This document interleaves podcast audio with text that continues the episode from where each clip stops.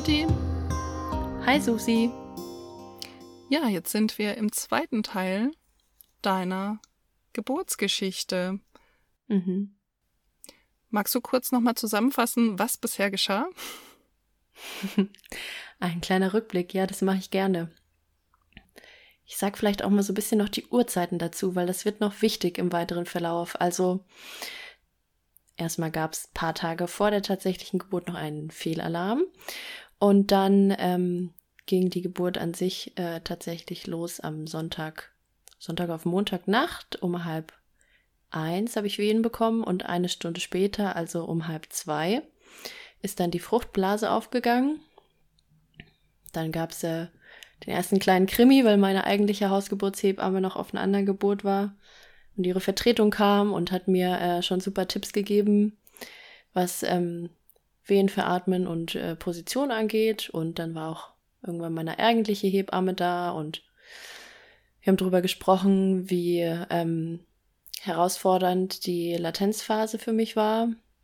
Mhm. Diese erste Eröffnungsphase, wie es mir dabei ging und ähm, Ganz viele Emotionen haben wir da auch gehört. Also es war, ähm, mhm. war auch sehr bewegend. Wer das noch nicht gehört hat, kann an der Stelle auch nochmal stoppen und in die vorherige Folge reinhören.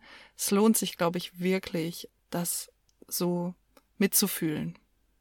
Ja, und dann waren wir an dem ähm, Punkt äh, stehen geblieben, an dem mein eigentlicher Geburtsplan vollends über den Haufen geworfen wurde, nämlich als die Entscheidung getroffen wurde von meiner Hebamme, dass wir die Geburt und mich ähm, jetzt ins Krankenhaus verlegen und ähm, ja, wir uns dazu entschieden haben, eigenständig auch zu fahren, ohne Feuerwehrdrehleiter und ohne Krankentransport. und äh, wir waren gerade dabei stehen geblieben, wo mein Mann und ich auf dem Weg sind und kurz vorm Krankenhaus sind. Genau. Jede Menge Emotionen erwarten euch in der vorherigen Folge, falls ihr so, sie noch nicht gehört habt. Und ähm, ansonsten hören wir jetzt auch noch mal in diese Autofahrsituation rein, würde ich sagen. Und dann geht's weiter bis zur Nachgeburt. Bis zur Nachgeburt, genau. Seid gespannt. Viel Spaß. Viel Spaß.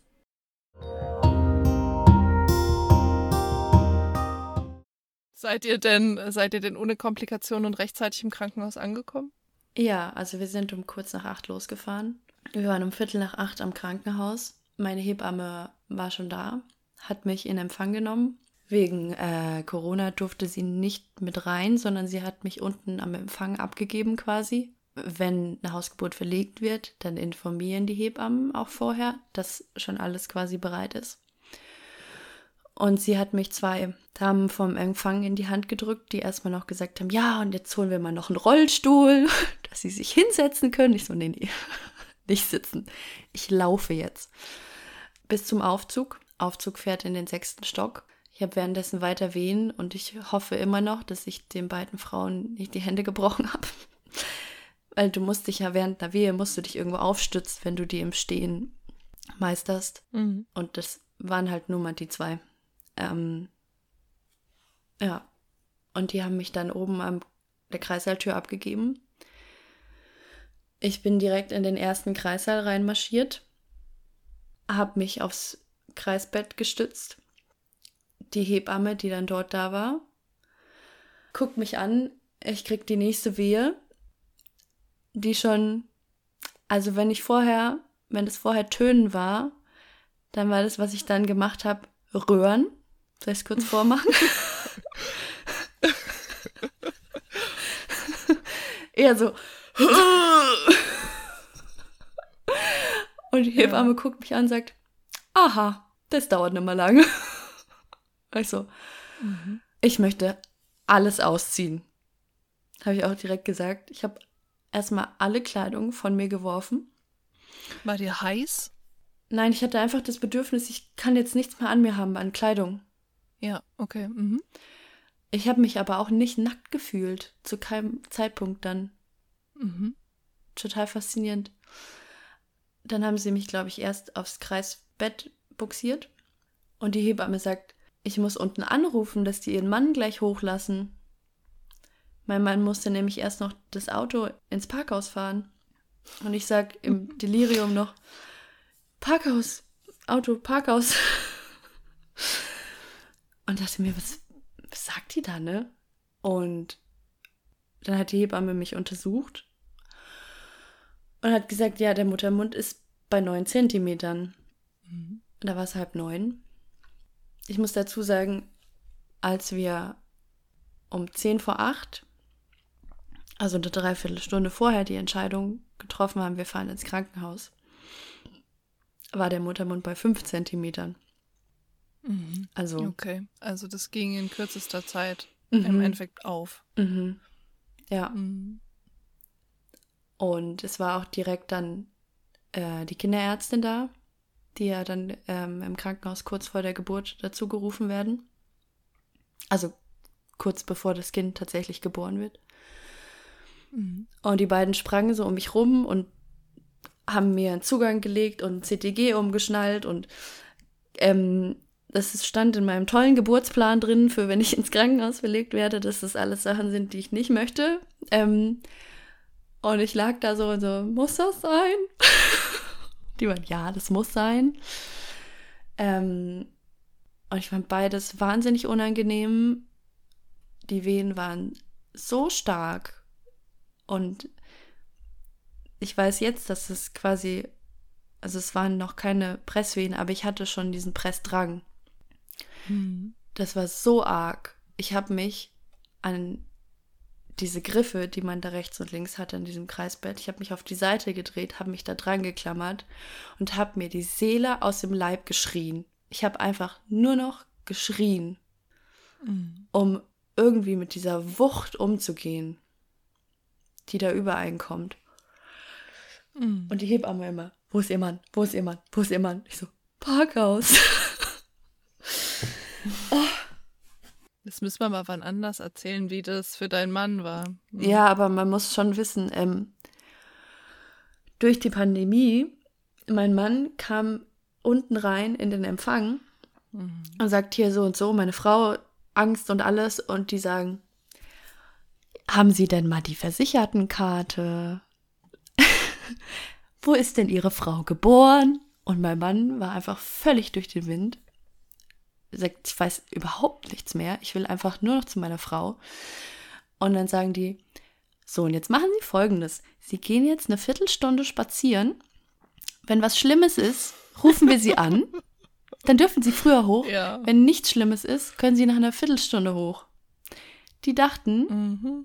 die machen jetzt erstmal noch mit mir easy peasy Aufnahmeritual mhm. und gucken mal, ob ich überhaupt schon in den Kreißsaal darf und so liegst mhm. da. Zum Glück war es dann so, dass mein Mann gerade am Rausgehen war und dann ihn eine von den Empfangsdamen abgefangen hat und gesagt hat, hier, nee, sofort hoch, ne? Mhm. Und es war auch echt gut so, weil ich weiß nicht mehr, was zuerst kam. Entweder, dass er da war oder dass die Hebamme dann gesagt hat, so jetzt ist der Muttermund bei 10 Zentimetern jetzt darf ich wirklich mitschieben. Mhm. Und ähm, das war für mich erstmal komisch tatsächlich, weil auch da ich wieder falsch geatmet habe, sozusagen. Die mussten mir auch erstmal wieder erklären, genau was du gerade gesagt hast, dieses Luft anhalten und dann wirklich mit der ganzen Kraft nach unten drücken. Mhm. Aber dann dieses aktiv was tun können in der Geburt war so gut. Ich weiß gar nicht, ob, ich glaube, das war dann auch, die haben irgendwie noch mal probiert, mich kurz in die Hocke zu buxieren. Ich weiß nicht aus welchem Grund. Und ich war immer so, nee, nee, ich kann das nicht, ich kann das nicht, ich kann das nicht. Die so, doch, doch, das machen wir jetzt. Ich so, nee, nee, ich mach gar nichts mehr. Aber ähm, im Endeffekt saß ich quasi dann so halb zurückgelehnt mhm. und hab, sollte meine Beine so festhalten, angewinkelt. Habe ich auch gesagt, nee, nee, kann ich nicht, kann ich nicht. Doch, das kannst du. Okay. Und es hat dann auch gut funktioniert für mich irgendwie. Ja, und ich habe ich habe das gemacht, ich habe das gemacht mit der Atmung und wenn die Wehen kamen und irgendwann sagt die Hebamme, die so rechts von mir stand, sagt, ah, die Wehen werden jetzt so ein bisschen schwach und so. Und ich dachte mir, nee, nicht, nicht jetzt. Ich bin jetzt hier und ich mache das jetzt und nix hier mit Wehen werden schwach. Ich bringe jetzt dieses Kind auf die Welt. Und es war wirklich einmal, als hätte ich so einen Schalter in meinem Kopf umgelegt. Und ich mich dann wirklich darauf eingelassen habe, dass ich jetzt, dass ich jetzt diesen Menschen gebäre. Dass ich das jetzt wirklich mache. Und dann habe ich richtig Kraft reingegeben und alles, was ich hatte, egal wie lang es noch dauert, und es waren nicht viele Wehen, ähm, dass die Hebamme dann gesagt hat, erstmal, es ist die Haarfarbe von Papa. Dachte ich schon, krass, ne? Und dann, ich habe das nicht, ich habe das nicht gespürt so richtig, weil da einfach zu viel mit meinem Körper passiert ist. Und dann hat sie gesagt, der Kopf ist da. Willst du fühlen? Hm. Und es war so schön, weil ich mir das auch so gewünscht habe für meine Geburt und auch wenn das so ganz anders gelaufen ist, als ich mir das vorgestellt habe, das war für mich so ein quasi so ein Hausgeburtsmoment und ich habe das auch gemacht, als nur der Kopf geboren war und es war so schön für mich, weil ich dadurch so eine, eine ganz starke Verbindung habe mhm. zu dem Kind, was jetzt da ist und dem Kind, was in meinem Bauch war. Mhm. Ja. Und dann war es noch mal eine Presswehe und dann war auch der Körper da. Und ähm, die Hebamme hat mir meinen Sohn auf die Brust gelegt. Das ist einfach so ein unbeschreibliches Gefühl. Mein Mann stand links von mir er hat angefangen zu weinen und er weint sonst echt nie eigentlich. Nee, der hasst weinen. ich war erstmal völlig neben mir. Ich habe erstmal nur gesagt, Baby, das ist mein Baby.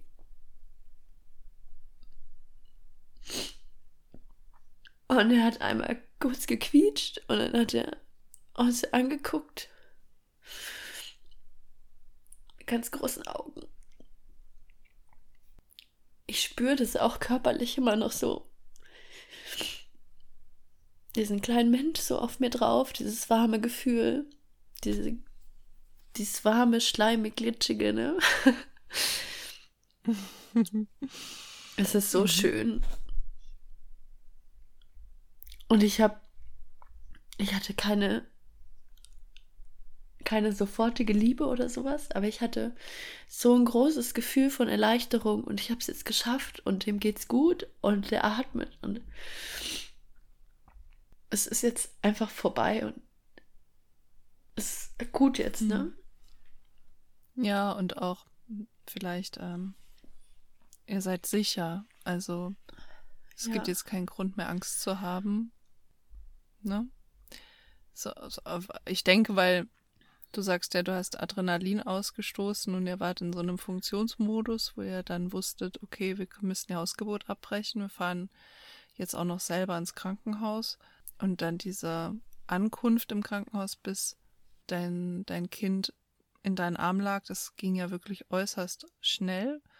Ja. Ähm, wir haben ja schon gesagt, Zeit spielt eigentlich keine Rolle mehr, aber ich glaube, in dieser, in diesem Zeitraum hat Zeit schon auch eine ziemlich große Rolle gespielt. Auch ja. irgendwie so ein bisschen schicksalhaft, ne? Ich meine, ich weiß, was ich jetzt so ein bisschen anspreche, aber vielleicht magst du das selber erzählen. Ja, ich habe ja schon gesagt, es war halb neun, als ich in den Kreissaal gelaufen mhm. bin. Mein Sohn ist um 9.06 Uhr auf die Welt gekommen. Also eine knappe halbe Stunde später. Was sehr schnell ist. Tatsächlich. Mhm. Mhm. Was mir nicht klar war, ähm, Zeit spielt auch nach der Geburt des Kindes eine Rolle. Weil mit der Geburt des Kindes ist ja die Geburt noch nicht abgeschlossen, weil es kommt ja noch die Nachgeburt. Womit Ja. wir beim Podcast-Titel wären. Ähm, wir lagen da so und haben unser Kind bestaunt und ah, haben uns gefreut und ich habe noch zu meinem Mann ein paar Minuten nach der Geburt gesagt, mach mal ein Foto, weil ich das so gern festhalten wollte und ich bin so dankbar im Nachhinein für diese Bilder. Weil mich dann die Hebamme irgendwann gefragt hat, sag mal, hast du eigentlich Nachwehen? Und ich dachte so, Nachwehen, wie fühlen die sich an, ne? Mir tut alles weh, mein ganzer Körper zittert. Es ist alles von dieser Anstrengung so krass unter Strom. Keine Ahnung, ob ich Nachwehen habe. Ich glaube schon, ich glaube nicht, ich weiß nicht. Mhm. Und die sehen das ja auf dem CTG eigentlich, ne? Oder keine Ahnung, ob die das dann noch sehen. Auf jeden Fall tat sich nichts. Und die haben ein bisschen zugewartet. Eine Dreiviertelstunde sagt man so, sollte eigentlich, sollte eigentlich die Plazenta geboren sein. War sie nicht. Und das Erste, was man dann macht, ist, man gibt Oxytocin, also dieses körpereigene Hormon, was auch eben da, dafür eigentlich da ist, dann auch nach der Geburt die Plazenta noch zu gebären. Es hat zweimal nicht funktioniert. Das nächste war dann Akupunktur. Hat auch nicht funktioniert. Dann quasi eine äußere Lösung mit Hilfe einer Bauchmassage. Und jede Frau, die schon mal ein Kind geboren hat, kann sich das vielleicht vorstellen, wenn du gerade eben dein Kind geboren hast und dann drückt dir jemand in den Bauch rein. Das ist unglaublich schmerzhaft. Es hat auch nichts gebracht. Der letzte Versuch war dann noch ein Einmalkatheter. Auch sehr schön. Also ein Blasenkatheter? Ja. Blasenkatheter, genau. Und dann hat die Hebamme zu mir gesagt, ähm, es tut ihr leid, sie hat jetzt alles probiert. Ähm, die Plazenta löst sich nicht. Sie muss jetzt den Oberarzt anrufen und es kann sein, dass sie mich operieren müssen. Der Oberarzt kam dann, obwohl die Hebamme ihm erzählt hat, was sie alles schon gemacht hat, hat er mir nochmal in den Bauch reingedrückt, nochmal fester und ich hätte ihn am liebsten, wenn ich gekonnt hätte, erwürgt. Mhm. Während der ganzen Maßnahmen war mein Mann schon bei unserem Sohn und die haben die U1 gemacht. Also das passiert ja alles im gleichen Raum. Die Hebamme hat ihn, hat ihn rübergenommen. Und ich weiß noch, wie sie gesagt hat, also sie schätzt 3900 Gramm. Und er hat sehr große Füße. Und sie hatte mit beidem recht. Also ich habe fast ein 4 Kilo Baby geboren. Mhm. Genau, der Oberarzt kam und hat dann das also bestätigt und hat gesagt, sie müssen mich operieren. Ähm und dann ging es sehr schnell. Das irgendjemand hat quasi auf den Knopf gedrückt und dann so ein ganzer Trupp von Leuten kam auf einmal rein mit Geräten und Sachen und auf einmal war dieser, dieser kleine Geburtsteam von vier Leuten und die Baby. Auf einmal war das so ein ganz voller Raum und es ist alles Mögliche passiert und Mhm. ich habe noch einen Zugang bekommen und alles mögliche Sachen wurden neben mir aufgebaut und angeschlossen und parallel wurde ich noch über die OP aufgeklärt. Also das ist, ähm, man muss dann eine Ausschabung machen. Ich weiß noch, wie mir dann auch gesagt wurde, ja, aber sie haben ja auch Geburtsverletzungen und dann können wir die gleich mitnähen. Und dann bluten sie auch nicht so lange und dachte ich mir, toll, lieber blute ich noch drei Monate, als jetzt operiert werden zu müssen. Aber gut, ähm, Mhm. und ich höre noch, wie einer von den Leuten irgendwann sagt, hä, die hat ja gar keine PDA. Dadurch, dass ich keinerlei Schmerzmittel hatte durch die Hausgeburt und es am Ende so schnell ging, musste ich dann für die OP in Vollnarkose gelegt werden. Und ich hatte vorher noch nie eine große Operation, ich war noch nie in Vollnarkose. Und das hat mir Angst gemacht. Mhm. Und während dieses ganze Gewusel war, habe ich meinen Mann gesehen mit unserem Sohn, der mir da gegenüber saß. Und ich habe auch gesehen, dass er Angst hat. Und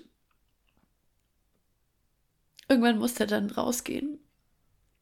Und ich erinnere mich noch so an diesen Moment, wo die beiden gegangen sind und mein Baby in der so einer grünen Decke.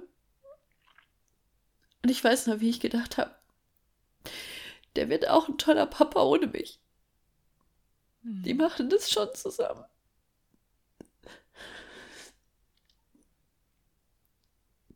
Da habe ich die Kontrolle dann wirklich abgegeben. Ja. Weil ich Todesangst hatte in dem Moment und hm. dann einfach das der Medizin übergeben habe.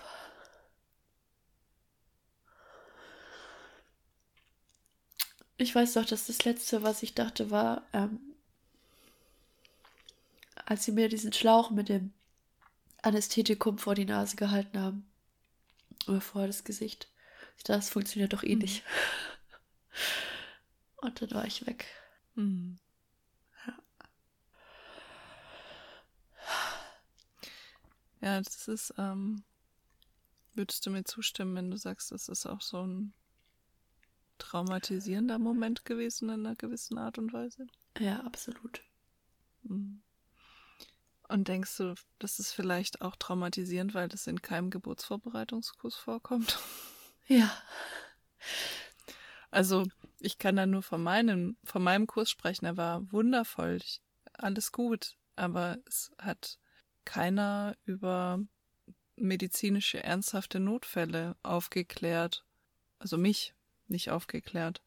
Sodass ich habe auch so einen Turning Point in meiner ähm, in meiner Geburt und kann da nur sagen, ich habe immer so den Eindruck, dass die Standardgeburt, die so funktioniert, ähm, das ist toll. Also das, das ist wirklich toll. Ähm, aber in dem Moment, wo einfach ein medizinischer größerer Eingriff gemacht werden muss, in dem Fall auch, hört so die Aufklärung auf und ist man dann auch in der Situation, dass man sagt, ich habe keine Ahnung, ich kann nicht mehr mitreden. Ich weiß, was eine Latenzphase ist und wie man alle möglichen Wehen veratmet. Ich weiß, wie sich das Kind in meinem Körper, in mein Becken dreht. Ich weiß, dass meine Symphyse aufgeht, dass mein Steißbein hinten unter Umstand sich rausbewegen kann. Ich weiß alles Mögliche. Aber wir wissen einfach nicht, was da, was, also über medizinische Notfälle klärt einfach keiner auf. Ja. So richtig, äh, standardmäßig einfach. Und dann, ähm, ich glaube, dann kickt die Todesangst oder ja, dieser Notfall nochmal viel mehr in unsere Seele rein und in unsere Psyche rein, als wir es eigentlich bräuchten oder müssten, weil für die Mediziner ist es ja dann doch in einer gewissen Art und Weise ein Standardeingriff, eine Vollnarkose zu machen, mhm. Das EKG drauf zu kleben, ein in die Überwachung zu bringen im Endeffekt. Ähm, die machen das und die machen das täglich und die machen das auch gut und ja.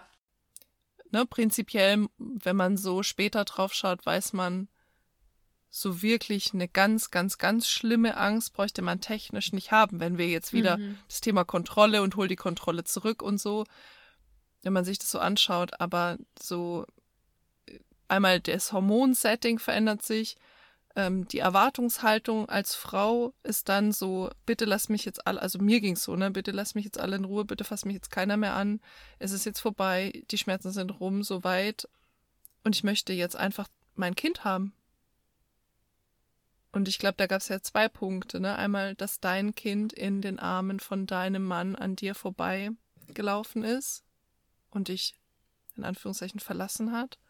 Und du die Angst hattest, dass du sie in diesem Leben verlassen musst. Ja. Der Worst Case, in Anführungsstrichen, mit dem ich gerechnet habe, war ein Kaiserschnitt.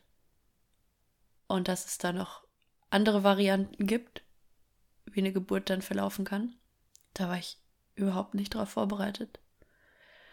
Mhm. Und wie du schon gesagt hast, für die Ärzte und für das ganze medizinische Personal, was da war, für die ist das Routine. Und das haben die mir auch erklärt und die haben mir das super erklärt. Und ich habe gemerkt, die sind da fix und die sind sicher in ihrem Tun und die haben mir gesagt, es dauert 15 Minuten.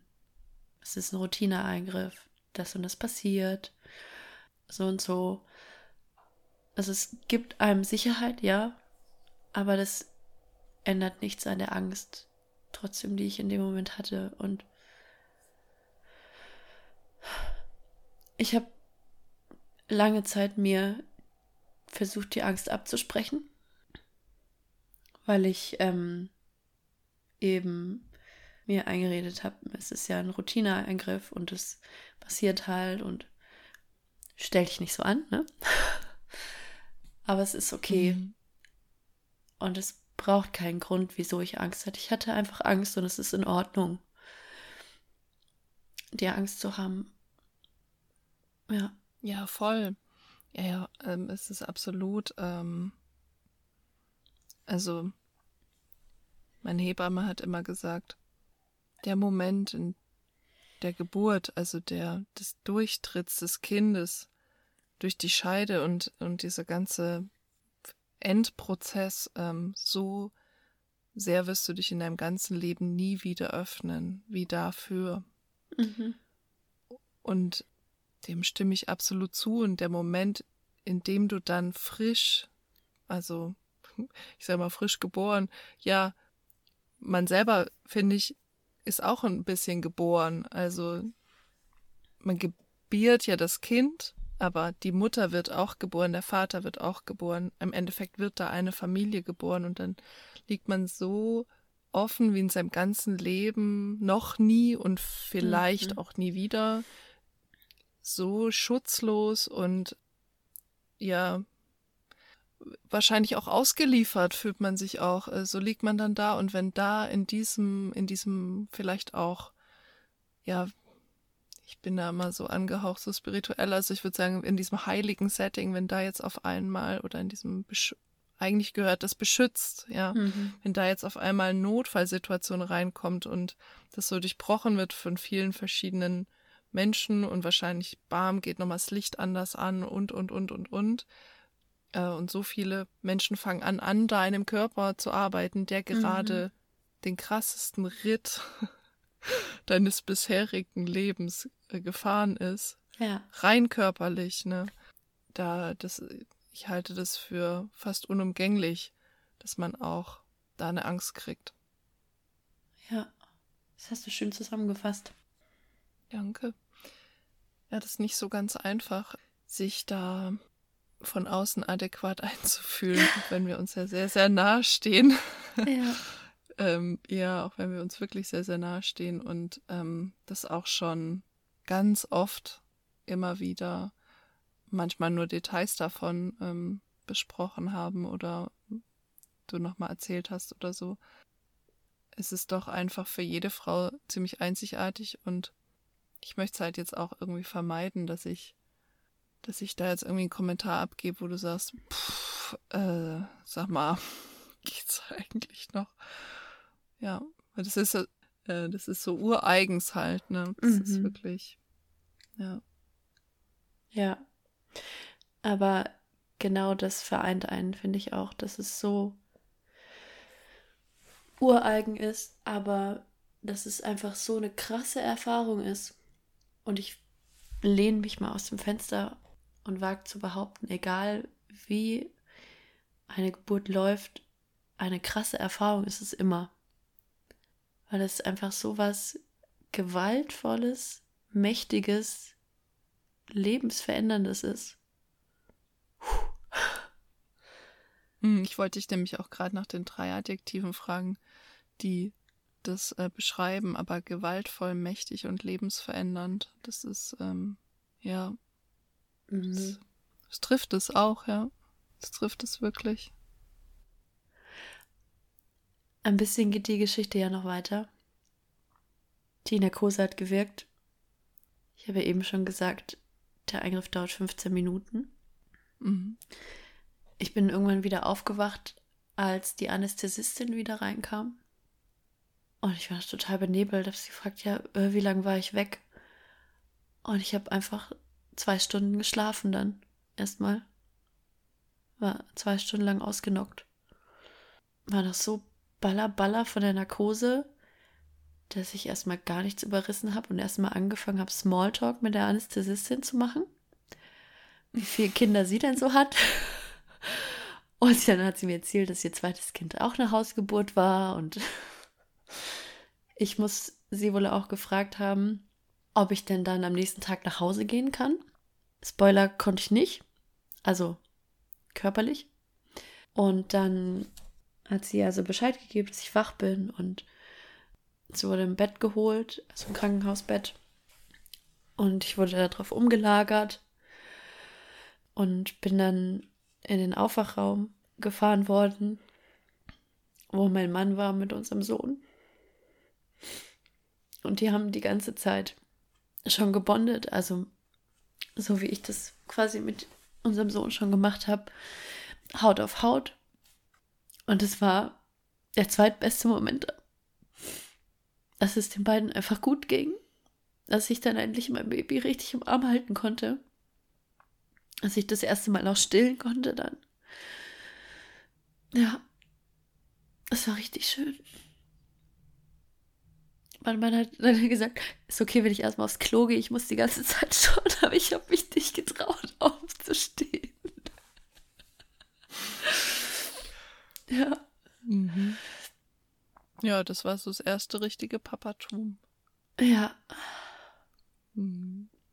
Und es war für die beiden natürlich auch überraschend, aber für die beiden auch sehr schön. Ja. Und dann hatte ich wirklich das Gefühl, jetzt wird alles gut.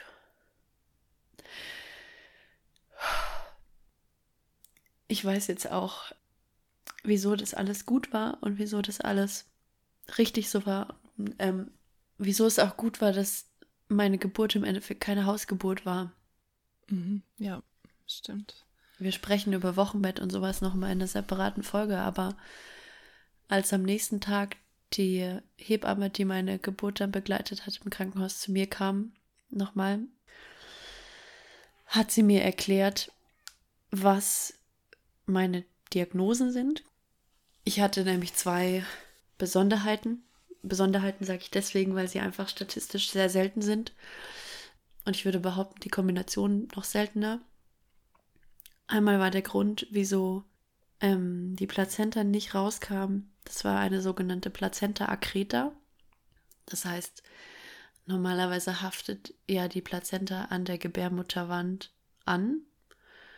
Und bei mir war sie mit der Gebärmutterwand verwachsen. Also hat sich da zu wohl gefühlt. Das heißt, ich hätte mein Kind zu Hause gebären können, aber auch da hätte die sich niemals gelöst, sondern ich hätte danach notverlegt werden müssen mit einem Neugeborenen. Mhm. Was natürlich richtig einfach scheiße gewesen wäre. Ja. Weil unter Wehen kann man vielleicht noch laufen, aber nach einer Geburt kann man nicht mehr laufen. Zumindest ich hätte es nicht gekonnt. Und ähm, das zweite war, ich hatte eine Nabelschnuranomalie, eine sogenannte Insertio velamentosa. Das heißt, dass die Nabelschnur nicht an der Plazenta angewachsen ist, sondern frei über die Fruchtblase läuft. Die Nabelschnurgefäße ähm, zu einem gewissen Teil. Und wenn die Fruchtblase aufgeht, irgendwann unter Geburt. Und die geht an dieser Stelle auf. Das ist ja die Versorgung einfach für das Kind, auch noch während der gesamten Geburt, bis es auf der Welt ist.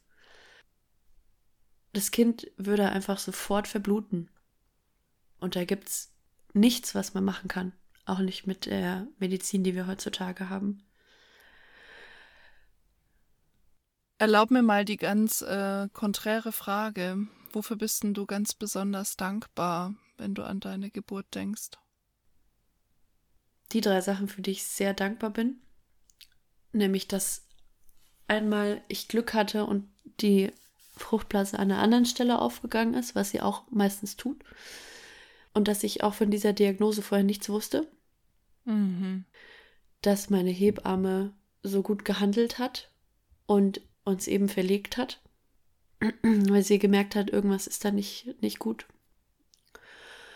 Und ich bin auch wirklich meinem Körper und meinem Kind sehr dankbar, dass sie das so toll gemacht haben. Ja. Ja. Ja, die einen sagen Glück, die anderen sagen Fügung. Was ich da immer mitnehme, ist, ist eigentlich total egal, ähm, warum. Warum die besten Fälle im Endeffekt in dieser Komplikation eingetreten sind, sondern einfach, ähm, ja, dankbar zu sein, mhm. äh, dass Mutter und Kind und natürlich auch der Vater, aber Mutter und Kind leben dürfen. Mhm. Ja, es hätte, man hätte da nichts, nichts beeinflussen können einfach. Das sind Launen der Natur, mhm.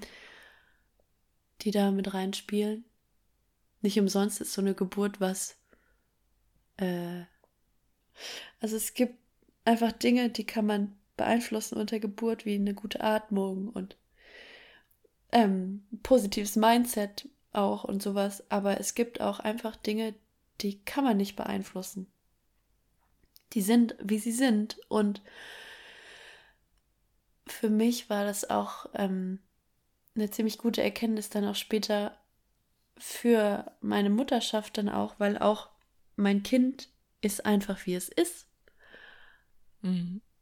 Da gibt es auch keinen Grund dafür. Das ist auch, wenn man so will, eine Laune der Natur, eine Laune der Genetik, ähm, woran auch immer man, man glaubt. Ähm, mhm.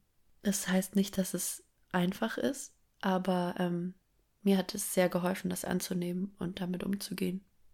Ja. Ja, ja, Schicksal einfach vielleicht auch, ja. Das sind, mhm. ich, ich bin da mit anderen Begriffen irgendwie unterwegs, aber ja, ja, Glück, Schicksal, Fügung. Einfach jetzt euer Weg, ähm, wie der so sein sollte. So ist er jetzt. Ähm, genau. Und so genau. ist auch die Geburt verlaufen und ja. Wir sind es halt in unserer Gesellschaft auch gar nicht mehr so gewohnt, dass es Dinge gibt, über die wir keine Kontrolle haben. Ne? Und das ist auch eben das, was jetzt vielleicht die mm, diese ganz, dieser ganze Bericht oder diese, das ganze Gespräch über deine Geburt auch so zeigt, immer wieder, wenn es um Kontrollverlust ging, hat sich sehr ergriffen und mich im Übrigen auch ähm, sehr ergriffen. Das ist einfach nichts, was wir gewohnt sind. Und offen gesagt auch nichts, worauf ein, einer so wirklich vorbereiten kann, vermutlich auch. Also mhm. ich glaube, mit keinem Geburtsvorbereitungskurs und, und keiner Hypnobirthing-Meditation ähm, kann man das, was da auch mental in einem abgeht, wirklich vorbereiten. Das ist, weiß ich nicht. Ich glaube, das ist einfach die größte Lehre des Lebens, wie auch Mütter einfach geboren werden, ja. Mhm. Ja. Ja, liebe Lotti, jetzt haben wir ganz, ganz intensiv ähm, deine Geburtserfahrung und auch deine Nachgeburtserfahrung ähm, uns anschauen dürfen, teilhaben dürfen. Du hast uns ganz, ähm, ganz nah und weit mit reingelassen in dein, deine Emotionen auch. Dafür möchte ich dir erstmal Danke sagen. Ja. Auch, dass ich das nochmal so erleben durfte und miterleben durfte. Es hat mich sehr bewegt. Ja, es ist ähm, ist ein großes Geschenk, glaube ich, dass wir uns öffnen und ähm, für alle zugänglich. Auch die Tiefen und Untiefen in, in diesem vermeintlich Halleluja, jetzt ist äh, die kleine Familie da und alles ist flauschig und schön, das auch einfach so ein bisschen Realität, in die Realität bringen können. Mhm. Mhm. Ja, das würde mich auch freuen, wenn es dazu beiträgt. Ich fand es auch sehr schön, das nochmal mit dir zu reflektieren und auch andere dann teilzuhaben zu lassen. Und ähm, ja, unser Anliegen ist ja auch mit unseren Geschichten anderen auch was mitgeben können, zu können vielleicht. Und wenn es auch nur eine Hörerin oder Hörer da draußen gibt, die jetzt da irgendwas für sich mitnehmen, mhm. sich vielleicht ein bisschen mehr verstanden fühlen oder abgeholt fühlen, dann macht uns das schon sehr happy. Ja, oder auch einfach nicht mehr so alleine fühlen. Mhm. Möglicherweise mit in einem Wochenbett liegen ähm, und sagen, ich weiß gar nicht, wie mir geschehen ist. Das, äh, das war, das war unaushaltbar vielleicht auch oder was auch für andere Beschreibungen äh, da herrschen mögen, aber das ist mal total egal. Einfach, ja, wir sind, wir sind zwar aktuell wieder relativ isoliert, aber wir, wir sind alle, wir können alle zusammenstehen, wenn wir uns halt vernetzen und uns einander gegenüber einfach öffnen. Aber Lotti, so ungern ich es sage, ich glaube, wir müssen zum Punkt und zum Ende dieser Folge kommen. Ähm, freust du dich denn auch aufs nächste Mal? Ich freue mich aufs nächste Mal. Ich freue mich, dass ich dann nicht mehr so viel rede diesmal, sondern dann bist du an der Reihe. Mhm. Und wir hören als nächstes die Geschichte von deiner Zwillingsgeburt. Und ja. vor allem auch von deiner Nachgeburt. Genau, ja. Es wird spannend so viel kann ich euch versprechen. Mhm. Es wird auch aufregend und sicherlich auch emotional. Also wir freuen uns, wie immer, wenn ihr auch Lust habt, wieder reinzuhören. Und wenn ihr Gedanken habt äh, für uns, die ihr loswerden möchtet, könnt ihr uns auch gern kontaktieren per E-Mail oder per Instagram. Da freuen wir uns auch was von euch zu hören. Und ja, ich würde sagen, dann bis zum nächsten Mal, Susi. Bis zum nächsten Mal, Lotti. Bis dann. Ciao. Ciao.